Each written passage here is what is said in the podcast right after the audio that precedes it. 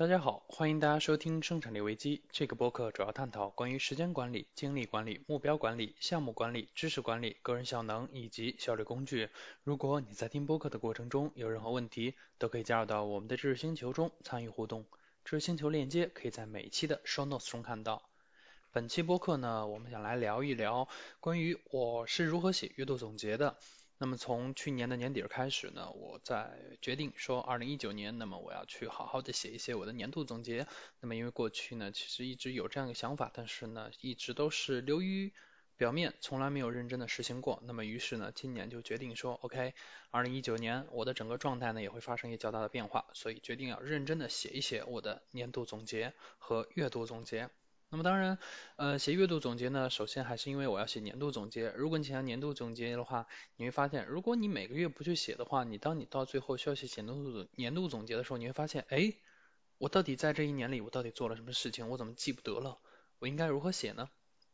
回到这样的一个问题，所以呢，我就决定说，哦，那我还是要写一些我的月度总结。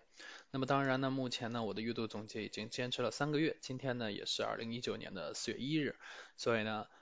在接下来呢，我会继续的去写我的月度总结。当然，可能会在这个月或者下个月开始呢，我会把月度总结呢再进行一个细化，细化到每周做一次总结。那么这样的话，我的月度总结呢能够更加的丰满。那么接下来来说一说具体我是怎么去写月度总结的。首先呢，月度总结肯定是每个月要一篇。具体我们怎么写呢？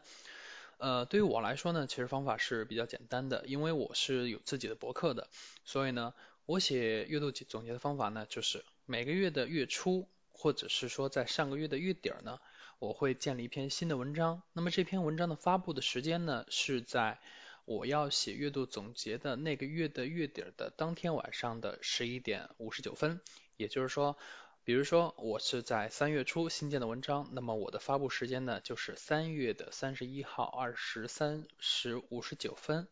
那么这样的一个时间呢，就是说，在你的写文章的时候，这个文章始终会出现在你的所有文章的顶部，因为它是一个来自未来的文章，所以呢，它会出现在顶部，你可以编辑起来呢是非常方便的。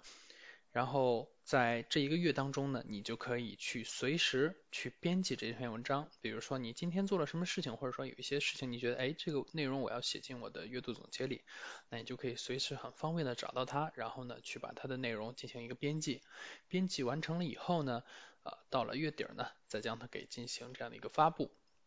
就能够完成我们的一个比较简单的一个月度总结的一个编写的一个过程。接下来呢，来说一说这个月度总结具体是怎么写。那么为了让我自己能够在这一个月内呢，很好的去填写我的月度总结，那么我对我的这个月度总结呢，进行了一个简单的分区。那么第一个区呢是 TLDR，Too Long Don't Read，是一个类似于说一个摘要的一个东西。那么希希望自己能够用一到两句话来去。呃，描述一下我在这个月中一共发生了哪些事情，那么它对我呢有什么太大的变化？呃，在两到三句话，这样一到两句话，两到三句话能够解决问题，能够说完就 OK。然后除了 T R D R 以后，那么下面就是工作板块。呃，工作板块呢，主要是来说一下在工作上的遇到一些事情啊，或者是工作上的一些变动啊等等这样的一些东西，以及一个 Set Project 的一个板块。那么因为我其实是蛮喜欢去做 Set Project，毕竟呃我没有什么太多的业余爱好，我大部分时间都是在写代码、写代码、写代码、写不同的代码，那么肯定是会遇到这样 Set Project 的一个情况。那么所以我还会有一个分区是 Set Project。以及情感和健康的板块，那么这两个板块呢，我认为也是非常重要的，因为呃你的情感如果有太大的波动的话，其实会影响你的工作效率，而健康呢更就不用说，它也是一个非常重要的东西。那么除了健康以外，会有一个其他的板块，其他板块就是你不太好去归类的一些内容，比如说你这个月见了谁啊，这个月去买了什么东西啊，那么你觉得值得记录下来，我都会把它丢在这个其他的这个板块里，比如说呃。我在三月的这个月度总结当中呢，我就写了啊，三月呢我去见到了谁？那这个月呢我又买了一个入门的单反，会有这样的一些记录，以及我还有一个写作的板块。那么写作这个板块呢，目前来说的话，我只是写了一个，刚开始我可能还没有开始做一个总结。那么后续呢，我会在每个月对我的这个写作的这个量呢进行一个总结。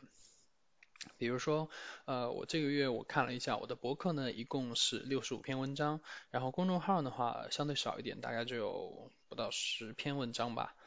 然后最后可能会对我自己每月的这个写作量呢，我可能会做一个字数的统计，那么也是对自己的一个情况的一个去做分析吧。然后除了这一部分以外呢，我觉得我的这个月度总结中一个很重要的部分就是年度任务对标。那么这个部分呢，是我在写二月份，应该是在写二月份的月度总结。我看一下，我是在，对我从二月份的月度总结的时候，我开始会有了说，好，那我要去写一个，哦不对，一月份哈，一月份就已经有了，就是我会说我要去做这个。呃，月度总结我要去做我这个年度的这个任务的对标，这样的话我就说我知道，OK，我这一年呢我想要去做什么事情，我在这个月呢我去为了我这个目标去呃进步了多少，那么有了这样的一个进步以后，那么后续啊我的这样个，比如说我在中间我去编辑的时候我就知道，哦，那我这个月是不是应该还要再去做一点这个事情，或者我再应该去做一点那样的事情，来去让自己的目标不断的去推进，因为其实呃年度任务很多时候我们把它写了下来，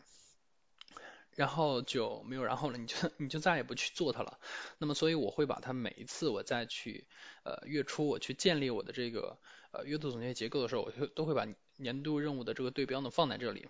比如说啊，我的年度任务是，首先第一个是我一今年呢要读书五十二本，那么我二月呢，或者说我三月呢应读四本，实读多少本，会有这样的一个标注，来去帮助我去。呃，逐步的去推进我的目标，这样的话到年底，即使我没有去完成最终我定的一个目标，那当然我相信呢，这个目标呢一定是有一定进步的，它不会是说和往年一样，你是一个零进步的。那么通过和年度任务的一个对标呢，能够让你的呃这个很多的时候你这样的一个年度的这个目标能够去完成达成你的这个目标。然后最后我觉得值得说的是说，那么我刚才也提到了我这个三月份呢，一共写了大概六十五篇文章。那么这六十五篇文章呢，里面有各种各样的文章，比如说我写了电影，我我看了电影以后，我会写观后感，然后呢会有一些我的灵感啊或者其他的内容。那么比如说像观后感呢，就我就会把它去链接到我的年度总结里面，因为我呃月度总结，因为我的月度总结中有一个年度任务对标的一个子任务叫电影。那么我希望我每个月能够看四部电影，这样的话一年我还能够看五十二部电影。在过去的时候，我其实蛮讨厌看电影，因为我觉得浪费时间。但是我的生活实在是太过于无趣了，呃，我需要这样的一些东西能够让我自己变得更加的有趣。所以呢，哎，我会要求我自己，那你是不是要去看一些电影啊？OK，那我会去看电影，然后写我的观后感，然后在这个我的阅读总结当中去用链接的形式将这个。观后感链接过去，那么这个是我其实我觉得我在写阅读总结的时候也属于一个比较重要的东西吧。那么